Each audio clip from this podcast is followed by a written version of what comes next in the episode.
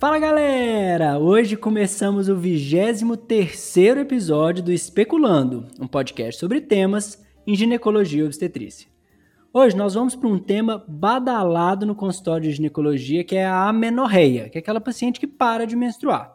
E para conversar comigo sobre esse assunto está a Cecília, que é nossa GO aqui do Especulando, formada lá em BH, no Odete Valadares, e hoje já é GO endócrino, formada pela Unifesp. E aí, Cecília, boa noite para você. Oi, Lucas, boa noite. Estou muito feliz aqui de falar sobre esse tema que gera tanta dúvida e espero que fique mais claro ao final dele. Bacana. Só para adiantar, uma das causas né, de amenorreia é a hiperprolactinemia e nós já estamos preparando mais, uma, mais um podcast sobre isso, né, Cecília? Vai ser nós dois de novo. Tá animada? Tô animada. Nossa. Então tá bom. Beleza. Então, só para começar, a menorreia é isso, é a parada da menstruação, né? A gente tem a menorreia primária e a menorreia secundária.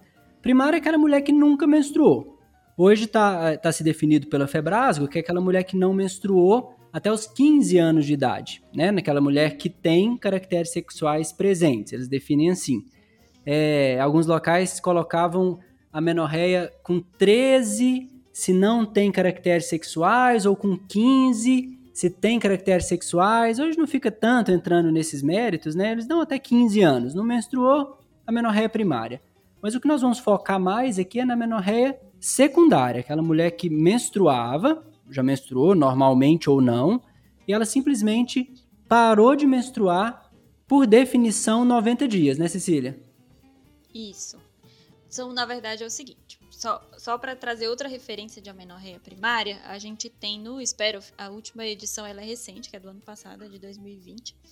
Ele traz as, os pontos de corte, ele dá uma largadinha. Ele vai para 14 anos e 16. Ah, 16, é verdade. É, mas aqui no Brasil, a Sociedade Brasileira de Pediatria mesmo, a Febrasgo, eles usam ponto, pontos de corte mais baixos, né? De 13 a 15. Mas isso, assim, é mais formal, obviamente, que você tem que levar em consideração a preocupação da mãe e tem que fazer uma avaliação, pelo menos clínica, inicialmente, mesmo que você não progrida para exame laboratorial, para ultrassom pélvico, mas no mínimo você tem que dar, fazer uma avaliação geral, tá? É, e em relação... Oi. Eu falo, eu falo que eu truco quem vai chegar com 14 anos, aquela menina toda infantilizada, que não menstrua, e você não vai investigar, né? É, você vai deixar, não, vamos esperar mais um ano. É, espera mais dois, até 16. Isso, tem que ter bom senso também. Né? É. E em relação à, à menorreia secundária que você estava falando, nas mulheres que têm ciclos normais, ela tem, assim, a ideia dela de um ciclo de 30 dias, vamos dizer assim. Seria a, ela parar de menstruar por três ciclos consecutivos. Então, uma mulher que tem um ciclo de 30, então daria 90 dias na ausência de menstruação. Ou se ela já tinha um ciclo bagunçado, assim, ciclos de 40, às vezes de 50, a gente considera dela ter um período de seis meses na ausência de menstruação. Bacana, é? legal. Deixa eu te perguntar. Explica para mim, né, e para quem tá ouvindo a gente, o que, que é preciso, o que, que a mulher tem que ter para ela menstruar? Então, gente, é bom. A gente tem conceito de sangramento e de menstruação. No fim das contas, é a mesma. É assim, na teoria, é sangramento pela via vaginal. Mas simplesmente sangrar. Para sangrar, a mulher só precisa ter útero ou ter vagina, né? Tem que ter um, um, um trato genital pérvio.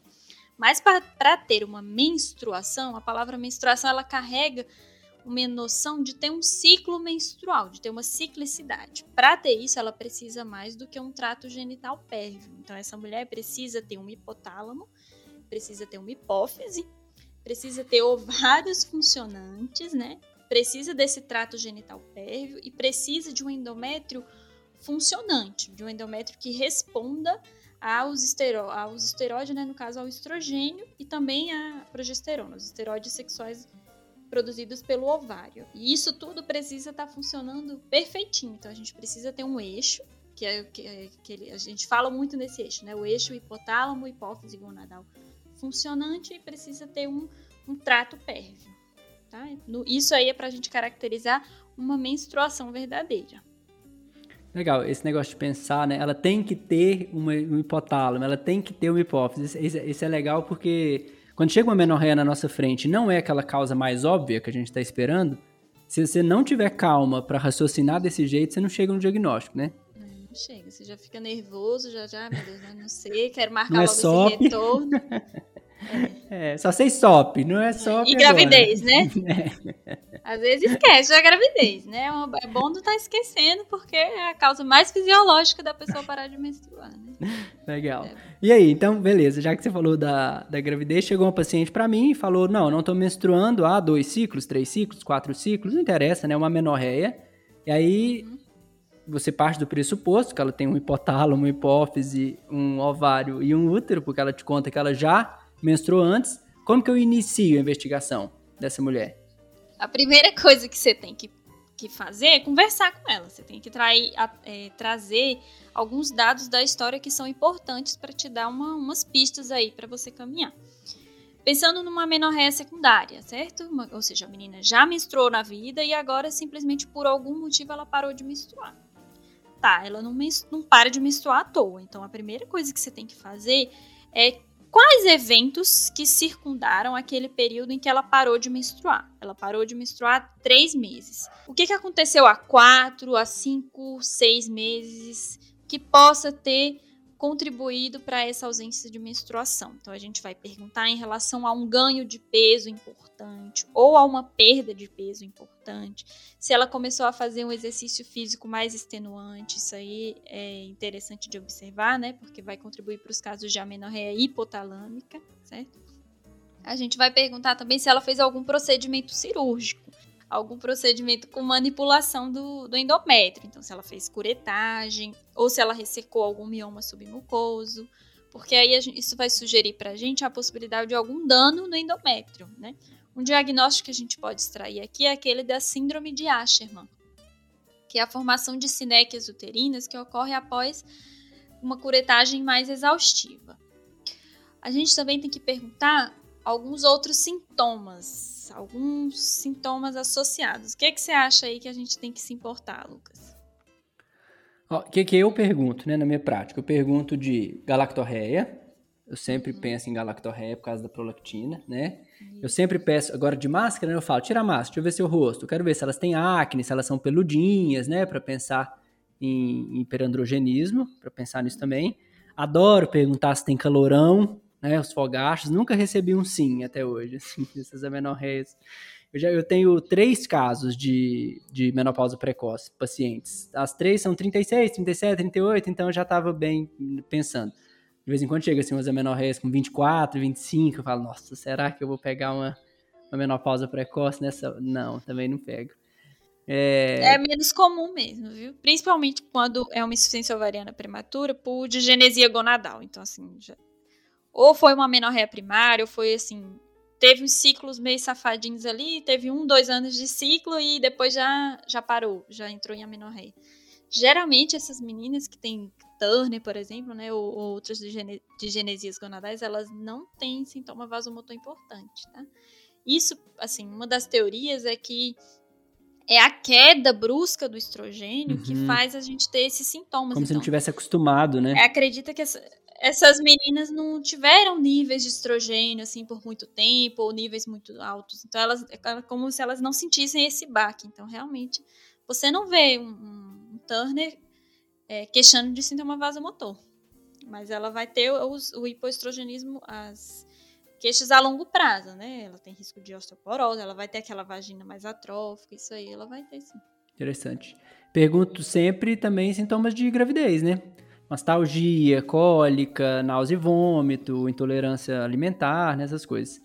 É, uma coisa que é muito comum é estresse, né? Os estresses físicos, assim, são muito frequentes. Agora, com Covid, tô atendendo vários, assim, perdeu o pai.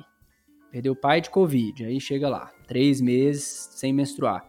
É, paciente que está em cursinho, vai prestar prova, ou paciente que vai prestar R1, né? Menina que está na medicina vai prestar R1 ou vai prestar o R3, enfim dá aquela travada na menstruação também.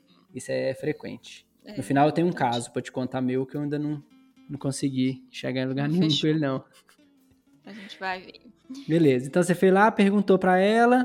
Tem mais coisas. Deixa eu te falar mais coisas. Coisa que você pergunta para todo mundo, que é histórico de, de saúde, né?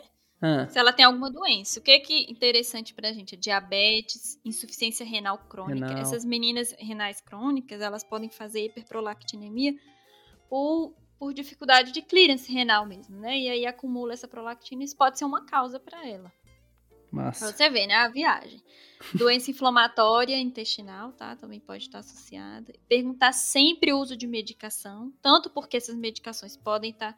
Geralmente, isso aqui a gente vai pensar em hiperprolactinemia, né? Porque muitas medicações vão atuar lá na dopamina e aí vai perder esse, esse controle sobre a prolactina e ela sobe. Aqui vai estar muito envolvido isso, mas é bem importante uma medicação especial que são os contraceptivos, né? A gente tem uma menorréia que a gente fala menorréia pós-pílula. Dependendo do método contraceptivo que ela usou, ela pode ter um bloqueio mais prolongado. É, o, o, mais comum é com injetável trimestral, trimestral, né, que é a Depo-Provera, que tem relatos de meninas que chegaram a ficar 18 meses em amenorreia após pausa da Depo-Provera. Então é importante perguntar quais foram os últimos métodos dela. Legal. Certo? Chique. Gostou? E aí, beleza. Fechou as perguntas? Ah, tem, faltou aqui umas coisinhas, olha só. Sintomas esquisitos, se tiver assim, cefaleia, vômito, sintomas visuais, convulsões, mudanças de comportamento, aí a gente pode pensar já em doença central, né? Alguma sarcomatose, coisas esquisitas, assim, tumor, uhum. tá? Quando for tendo essas Ou também adenoma hipofisário, né? Pode acontecer. É, principalmente com visual, né? Estudo visual. Legal. Beleza, então, e próximo passo? Você foi lá, fez um monte de pergunta para ela, ela vai te responder que provavelmente não tem nada disso, que é o mais comum, né, do nosso dia a dia. Geralmente elas respondem que não tem nada. Não, não tá saindo leite pela minha mama, ela não é peluda, não tá náusea e vômito, tem seis meses que não tem relação sexual, então não é gravidez. e aí? Tá. Aí a gente vai ter que examinar, né? Apesar de que o ideal era que tivesse já tido alguma pista aí, mas você acabou de lascar a gente de vez, não tem pista para nada, mas vamos pro exame físico, tem que fazer o script certinho, né? Pra gente poder, poder descartar, a gente tem que fazer tudo. Então, no exame físico é super importante, né? O peso, a altura e o IMC são essenciais, né? A baixa estatura, que aqui a gente considera um, um estatura inferior a 1,40m, é um marcador importante de digenesia gonadal. E essas meninas obesas, né, com IMC acima de 30, também são boas candidatas a uma menorreia. É uma anovulação crônica devido à obesidade, certo? Certo? No exame físico também a gente pode identificar sinais de descompensação tiroidiana, né? Não é muito a nossa praia, mas assim, aquela menina que tem muitas queixas, queixa de queda de cabelo, de indisposição, é, no exame físico, sei lá, tá com uma frequência cardíaca mais baixa, uma pele mais seca, edema de membro inferior, isso pode ser sinal de hipotireoidismo, né? Ou o, o contrário, né? O oposto, que também pode ser causa de amenorreia, que é o hipertireoidismo. Então, aquela menina mais agitada, tem uma frequência cardíaca aumentada, ou até pode ter sinais já de, de oftalmopatia de Graves, né? Aquele hum. olhão arregalado, bugalhão. Não é o que a gente encontra no dia a é. dia, é. né? O boss, mas assim, a gente tem que citar. 100% das mulheres reclamam de queda de cabelo. Queda de cabelo. Eu tô com queda de cabelo, mas não é mentira. Não, é certeza. Esses dias eu atendi 36 pacientes em um dia. E eu tava fazendo um estudo comigo mesmo. e aí eu fui perguntando para todas, todas. Acabava a consulta, tudo. Tá caindo cabelo? Todas, 36 de 36 reclamaram que tem queda de cabelo. Então eu me abstenho dessa queixa. Essa é uma queixa que eu não. Você não vai perguntar mais. Né? Não, é não. não mas tá tendo queda de cabelo por Covid, viu? É, não, por tudo, Síndrome né? pós-Covid. Pré-Covid, Covid e pós-Covid, é. tudo dá queda de cabelo. Você olha aquelas meninas, aqueles cabelos lindos, super implantadinhos, assim, bonitinho. Eu falo, não, procura uma dermatologista, porque ela vai te ajudar melhor e tal, porque essa parte. Aí eu sou careca, né? Eu mostro e falo, ó, é, isso aqui eu não entendo. Essa parte você não entende mesmo. É como se de perereca eu entendesse, né? Eu não tenho também, mas essa aí eu não entro no mérito. Ai, Beleza, fez o exame físico. Exame tem mais físico. coisa, você tá ah, muito apressado, tem. Vamos menininha lá. com estigma de Turner, né? Tem aquele hipertelorismo mamário. A menininha mais baixinha, com aquele pescoço alado. Você olha e já, já nota que tem alguma coisinha diferente, certo? E os sinais de resistência insulínica, a cantose nigricans, né, que é muito comum da gente encontrar, ou às vezes de estria violáceas, que são que é da síndrome de Cushing, também pode ser causa de amenorreia. Tem Não. os sinais de hiperandrogenismo, né? Que você já até citou para fazer a escala de. Não, esqueci o nome. Ferriman. O índice de Ferriman. E também alguns sinais de virilização, né? A voz mais grossa, clitoromegalia, alopécia frontotemporal, aquelas mamas mais involuídas, mais murchas, aí a gente vai pensar numa hipertecose ovariana ou neoplasia produtora de androgênio, ou então que, ela, que essa paciente possa ter contato com fontes exógenas, né? Posso uhum. usar esteroides. Legal. Anabolizante e tal, tá na moda, Anabolizante, né? isso. E a galactorreia, normalmente não é uma queixa espontânea dela, né? Então é importante perguntar e é importante examinar também. Geralmente a galactorreia vai ser uma descarga bilateral, então nas duas mamas, e multiductal, não é um ducto só, tá? E é uma descarga láctea mesmo, né? É um líquido leitoso, não é, não é água de rocha, não é sangue, é, sanguinolento, sangrento, sanguinolento, certo? Fazer nas meninas mais novas aqui, pensando em amenorreia primária, fazer os esta, o estadiamento de Tanner, né, pra gente ver qual o estágio puberal dessa menina, por quê? Quando a gente vê uma assincronia do estágio puberal, que é, por exemplo, a mama tem o desenvolvimento lá M3 e o pelo pré-púbere, a menina tem zero pelo pubiano. Isso aí sugere pra gente, é bem característico de um diagnóstico que é insensibilidade androgênica. Uhum. Né? Que é aquela menina, na verdade ela não é uma menina, né? O cromossomo é XY, né? Do sexo masculino. Morris, né? Isso, ela pro, exatamente produz androgênios, só que ela não tem receptor para esses androgênios. O que que acontece? Ela não tem ação dos androgênios nos pelos, mas esse androgênio se converte em estrogênio e ele faz desenvolver a mama. Então, essa sincronia entre mama pelo pubiano é sugestiva de um diagnóstico bem diferente para a gente, tá? E o, o ponto-chave aqui, principalmente a menorreia primária, é exame da genitália, né? Tanto para fazer, ver, fazer essa avaliação de pelo, como para ver se essa menina tem uma vagina, se eu consigo fazer uma vaginometria, né? Pelo menos com o suavezinho do consultório, você tentar colocar um pouquinho para ter uma noção do, do, tamanho da vagina da menina. Porque se eu tiver uma vagina, um colo uterino patente, ou seja, pervo e tudo, eu vou excluir uma genesia vaginal, vou excluir que ela tem septo, vou excluir um ímen perfurado e vou excluir também a síndrome da insensibilidade androgênica, porque na verdade ela é um menino, né? Ela só não, ela, essa mini, esse Morris não tem vagina não tem sistema reprodutor feminino, certo? Então é certo. importante esse exame vaginal, é, da genitália, da genitália como todo, né?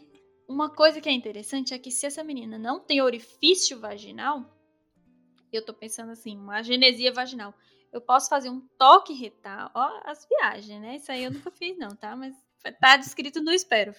Na ausência de um orifício vaginal, considerar fazer um toque retal para você ver se não identifica um hematocolpo, tá? Então, na história clínica é importante você perguntar, tá, você não menstrua, mas você sente todo mês cólica, você sente um desconforto urinário, que aí você já vai pensando que às vezes ela não tem, tem um problema ali, ou um septo transverso, né? Ou uma genesia mesmo da vagina, e aí tá acumulando aquele sangue. Legal. É isso, falei tanto. Né? Bom demais.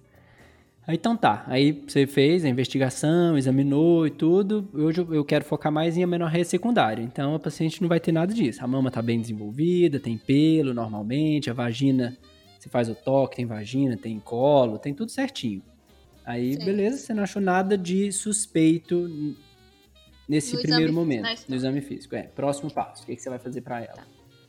Gente, eu sei que todo mundo aqui estudou no médico curso e tudo, que a gente assistia aquelas aulas 9 horas da noite assistindo lá o Vinícius falar teste do estrogênio, aí faz da positiva, na negativa, vai não, progesterona, depois vai pro estrogênio mais progesterona.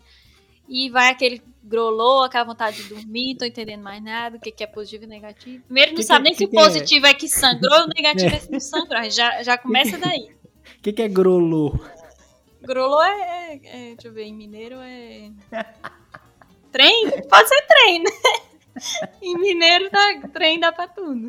É, explicou bem. Em mineiro, é. trem, ou seja, né? Pode ser qualquer coisa. É, exatamente. É isso Beleza. mesmo. Então vai, vai, vamos fazer teste de progesterona? Você faz? Você tem hábito não, de fazer? Não, não. Na progesterona, às vezes, mas você não precisa começar com ele. Você só vai retardar seu diagnóstico. Às vezes você pede o exame de sangue e você já tem as informações que você precisa. Entendeu? Entendeu. Porque é o seguinte, ó, o teste da progesterona, você quer saber se ela, se essa menina, ela tem gônada que produz estrogênio. Porque se eu dou a progesterona, ela sangra, eu, ah, beleza, ela não é hipogonádica. Mas eu posso fazer isso fazendo o quê? Dosando o estrogênio dela. Posso fazer isso de várias formas. Eu posso dosar o estrogênio dela no sangue, eu posso fazer um ultrassom ali, se você tiver disponível fácil. Vou ver a, o espessamento endometrial dela, né? Geralmente a gente fala assim, um, um endométrio acima de 6 milímetros sugere que, além do padrão trilaminar, né? Sugere que teve estrogênio ali. E eu posso fazer o teste da progesterona, né? Teste, a diferença é que o teste da progesterona, você dá progesterona 5, 7 ou 10 dias, depois você vai esperar 2 uhum. a 7 dias para ter um sangramento. Então, assim, você vai e volta com essa menina e mesmo assim você vai fazer exame de sangue com ela. Então, não, às vezes não compensa tanto, tá? Mais teórico, né? É mais teórico isso. Mas, assim, não tá errado. Não é inapropriado fazer. Só que hoje em dia isso caiu um pouco. Tem caído um pouco, assim. Porque você pede os exames e já tem uma resposta mais rápida. Mas o que, que você tem que pedir de cara? São quatro exames básicos, certo? Você tem que pedir TSH, só TSH, tá? Prolactina, o FSH e o estradiol. O FSH anda junto com o estradiol, porque um vai validar o resultado do outro para eu saber se eu posso confiar nesses resultados, tá? Então, TSH eu vou excluir o IP ou o hipotireoidismo. Prolactina ali, valores inferiores a 20 eu excluo. A hiperprolactinemia, né? Entre 20 e 40 tem aquele limbo ali, mas assim, é difícil a paciente ter um, uma prolactina de 25, 30 e aquilo tá sendo a causa da amenorreia, uhum. né? Então a gente é, tem que ter um pouquinho de cautela em considerar esses valores limítrofes como a causa da amenorreia, certo? E o FSH e o estradiol, que são aqui a chave do negócio, né? Eles que vão meditar. O estradiol, a gente tem um ponto de corte assim de 20, tá? Picograma por ml. Abaixo de 20, a gente considera que é uma mulher hipoestrogênica, hipogonádica, certo? E acima de 20, níveis normais. O FSH, qual é a referência que a gente tem? Um FSH, para a gente pensar que ele está aumentado, a gente considera acima de 20 já está aumentado, tá? Isso é para uma mulher que não está menstruando, né? Porque é claro que uma menina que está com ciclo menstrual normal vai ter uma hora que ela vai ter FSH de 20, de 30. Isso não quer dizer que é, vai, vai ter momentos que o FSH faz um pico. Tem um picozinho ali próximo da ovulação. Então a gente está considerando uma menina que está três meses sem menstruar. Se ela está três meses sem menstruar e eu doso ela está com FSH de 30, ferrou, né? E a gente tem que ter muito cuidado com esse diagnóstico de insuficiência ovariana, primária, porque é um diagnóstico pesado, né? Deus me livre eu receber isso, assim, eu tô... Eu já levei um baque de descobrir um útero de Delfo e não tô afim de receber esse outro, não. Então, tem que ter muito cuidado, é bom ter uma confirmação, né? Você faz outra dosagem do FSH, dá aí um intervalo de quatro semanas, observa direitinho antes de selar esse diagnóstico, tá bom?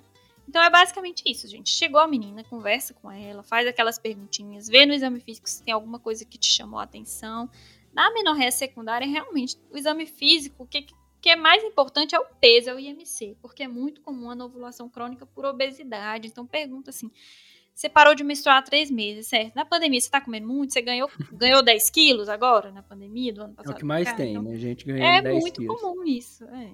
Isso é a menorreia secundária, ela é mais ela é mais do dia a dia, o que vocês vão ver com certeza mais, né? Porque às vezes é o pediatra que vai pegar essa menorreia primária e tudo. E exame laboratorial é isso. Então, é um FSH, é um estradiol, um TSH e uma prolactina, tá? tá. Mas deixa eu falar os cenários. Vai, na, acho que na... você pode falar, Lucas, você já não, sabe. Porque, não, na, na Febrasgo eles não mandam pedir o estradiol. Então, eu, eu nunca pedi estradiol na minha vida. Então, agora eu fiquei até curioso para saber como é que não, interpreta eu... ele. Não, entendi. É. A gente isso foi uma coisa que eu aprendi na formação na Unifesp, né? Uhum. E é o que eu li, que eu, do que eu estudei no Sperof eu já vi no Up to Date também. Legal. Mas assim, Massa. a Febrasgo costuma ter uma abordagem mais simpli, simplificada mesmo, né? Uhum. Mas pronto, vamos lá tentando interpretar aqui, certo? Tá, TSH alterado, TSH, né? Não vou entrar em detalhes, né? Isso. TSH é Aí, é TSH. Prolactina, a gente vai, vai fazer um episódio só da prolactina, né? Que a Ótimo. gente conversa direitinho do manejo, mas você já vai saber que é hiperprolactinemia. Acima de 40? É acima de 40, geralmente. É, prolactina de 25, 28, isso geralmente é erro de coleta, né? Que não dá o repouso isso. da paciente direitinho, dá essa prolactina um pouquinho mais alta você vai ter uma dar uma margenzinha aí de segurança é. para não é o que você que falou, né? É uma prolactina tocadinha assim, 28, 29, fazer uma amenorreia secundária não é, é. não é esperado, né? Isso. Beleza. E aí você vai partir para o FSH e para o estradiol, né? Para a interpretação deles. Beleza. Então, vamos lá. O FSH ele ele é o rei aqui, ele vai ditando. Se eu tenho um FSH baixo, certo? Então, o FSH é produzido lá na hipófise anterior. Se ele está baixo, vou sugerir que é uma menorreia de causa central, né?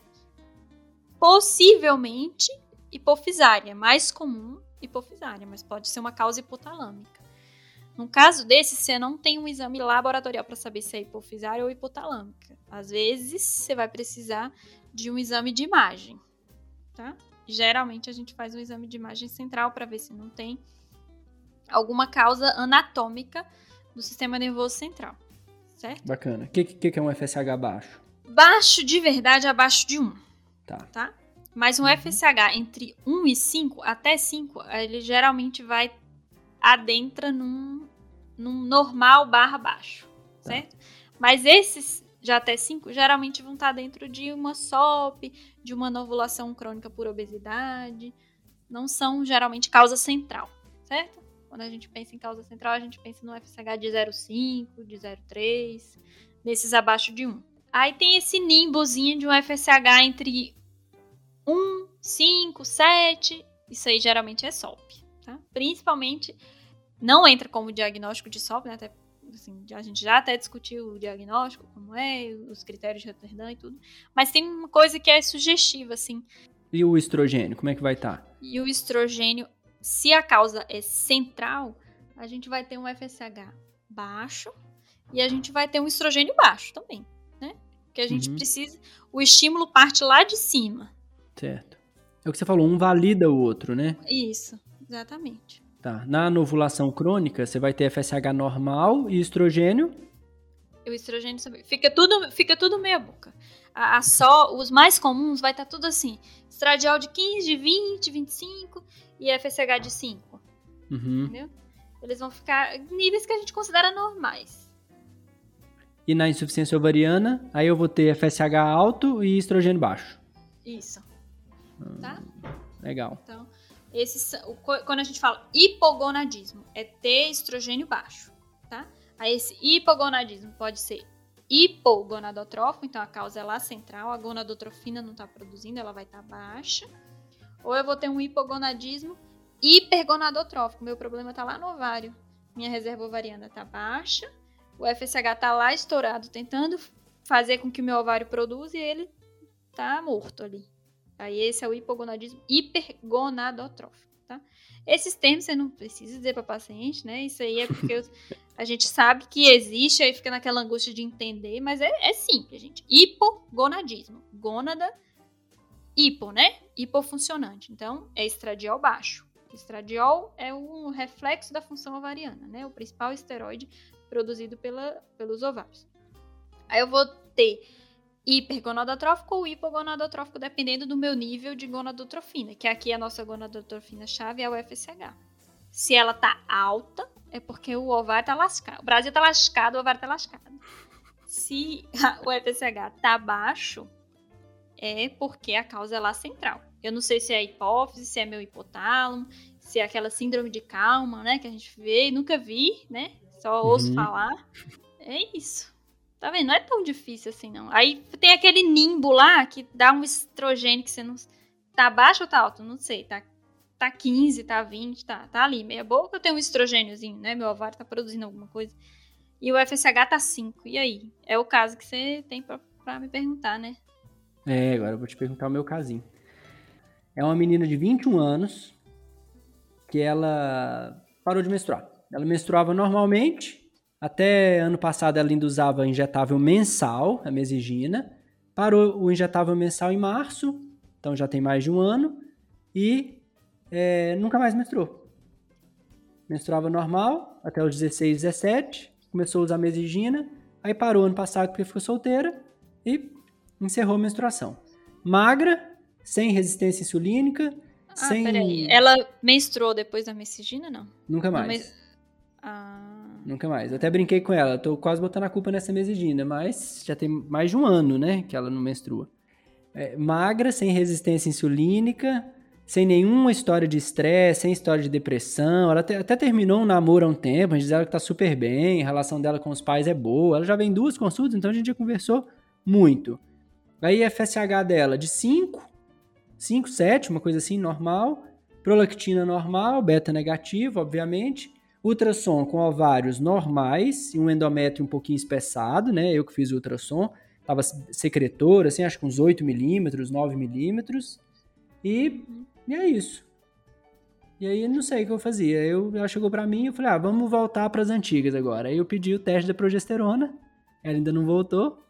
Depois do teste da progesterona, eu vou fazer o teste do, do GNRH, né? Que eu não, eu não faço com o GNRH, a gente faz com o clomifeno. Pra dar uma. ah, você vai induzir ovulação. É, vou ver que, vou ver o que eu consigo fazer. O que, que você acha? O que, que você faria? Não, não, você fez certinho. Você pediu os exames primeiro, você tá fazendo o teste da progesterona aí pra. Você fez no caminho certo, né? É, O ideal é que você realmente comece com os exames antes de fazer o teste da progesterona e, e, e adir, mas o caso dela não, é, não foi tão simples assim, né? Mas aí você chegou com ela, tá, tem essa história da messigina, a gente não pode esquecer, né? Que foi depois dela. Mas a messigina não é um método que dá, causa uma menorreia assim tão prolongada, né? Justo. Tem mais de um fosse- ano que ela Se fosse parou, uma né? Depo-Provera, a gente ainda, Aí é fácil, né? Põe na culpa dela. ainda se segurava, é. Mas ah, pode ser um caso raro da messigina, tá? Não pode esquecer disso. Quando a gente tem esses casos assim, tá FSH tá normal, prolactina tá normal, TSH tá normal, tá tudo normal. O ovário não tinha padrão micropolicístico, né? Então não, su- não sugeria SOP, vamos dizer assim. E o endométrio com aspecto secretor, que sugere que teve um efeito do- de progesterona, né? E que se ele tá no nível aí de 8 milímetros, não sei se você tinha, tem É, era, era espessadinho. Pouco espessado, então É. ela tem um nível de estrogênio aí, tem uma coisinha significativa. Então, o ovário dela produz. A gente chama isso de uma anovulação crônica, Entra em anovulação. entre a anovulação. Agora, a causa, né? Uma, da- uma das causas é obesidade, outra causa é a hiperplasia adrenal congênita de início tardio. Tenho três pacientes com hiperplasia adrenal congênita. Eu sempre peço 17 hidroxiprogesterona, É, tenho esse sim, hábito é de fazer direitinho. É, testo dela normal, 17 normal. Isso. Tudo. Hiperprolactinemia também é causa de anovulação crônica e o, as desordens tireoidianas. Ela não entrou em nenhuma dessas, né? Por enquanto, não. É. Vamos ver. E se ela não menstruar com o meu teste da progesterona? O que, que me sobra? O teste da progesterona, ele tem muito falso positivo e muito falso negativo. Então, eu tava até vendo um, um dado aqui que 20% das meninas com SOP, elas têm estrogênio, mas é um estrogênio ali que dá progesterona e ela não sangra. Aí sabe por que, que ela não sangra? Porque ela tem nível androgênico local ali alto que estabiliza esse endométrio e ela não sangra. Olha, Mas legal. é, é. Sop é muito viagem, né? É, e você vai dosar o androgênio dela, às vezes não tá alto. É um androgênio local ali, aquele da pelve. Aham, produzido ali no, na- nas células da teca e tal, e é isso. A gente não fala que as pílulas androgênicas, elas são mais es- estáveis, né, pro endométrio, né? A- o ciclo 21, que é o levonorgestrel, ele é bom pra não sangrar, né, Pra não ter Uhum. para não ter escape. Então, o androgênio ele é, ele é relativamente bom pro, pro endométrio, ele dá uma estabilizada. Então, essas meninas não sangram. Então, um teste de progesterona negativo, que é a pessoa não sangrar, não significa que ela não tem estrogênio. Até porque você viu que ela tem um endométrio espessado, então ela deve ter estrogênio, né? Bacana. Aí Gostei. o que, que você pode fazer? É legal você induz- induzir realmente a ovulação com clomifeno, que era o que você tinha pensado. Ou então fazer uma cicloprimogina para ver se ela dá. É como se você colocasse o, o trem para andar assim, para ver se o eixo dela pega o, o embalo, entendeu? É como se ele tivesse adormecido. E aí você tenta dar uma cicloprimogina para ver se acorda esse eixo. É Bacana. uma possibilidade. Ou o clomifeno, como você tinha pensado. Legal, tô com mais armas agora pra, pra menorreia. Gostei. Então acho que tá bom, né? Estamos quase batendo 40 minutos. Você tá com. Você quer dar alguma, algum recado? Quer fazer, falar mais alguma coisa? Assim, eu espero ter ajudado. Eu sei que a gente não esmiuçou todas as causas. Isso aqui é para vocês darem um, um start na investigação. Que eu sei que é o que mais angustia, mais do que o tratamento, a gente é saber por que, que ela não tá menstruando. E aqui a gente deu uma boa suavizada aí. Vocês não precisam estar tá nessa angústia o Lucas acabou de pegar um caso, né? A menina tá 18. A gente não sei qual é a causa, não, mas parece uma anovulação crônica. O importante é que os ovários dela estão funcionando, não é uma insuficiência ovariana primária, que isso aí é catastrófico para menina de 22 anos. Então a gente também tem que ficar tranquilo que nem sempre a gente vai chegar no diagnóstico etiológico, mas a gente tem descartou as causas principais. E agora é, tá, ela quer engravidar? Então beleza, vamos induzir a ovulação dela.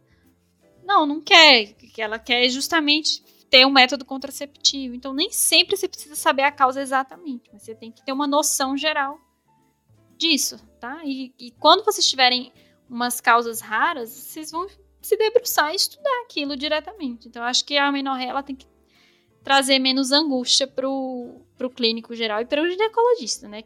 Legal. É, é, bom demais quando chega um paciente que estava investigando a menorreia, você abre ali, tem um exame muito alterado, você fala, ai, que alívio, né? Então aqui já achei a causa, agora vamos trabalhar. É, é o alívio do médico, não é da paciente. Beleza. Então tá bom. Então tá bom. Então muito obrigado, viu, Cecília? Obrigada, Lucas. Até a próxima para você. Nos vemos. Obrigado para todo mundo que escutou. Para dúvidas, críticas, sugestões ou alguma pergunta, no e-mail especulandopodcast@gmail.com. E até a próxima.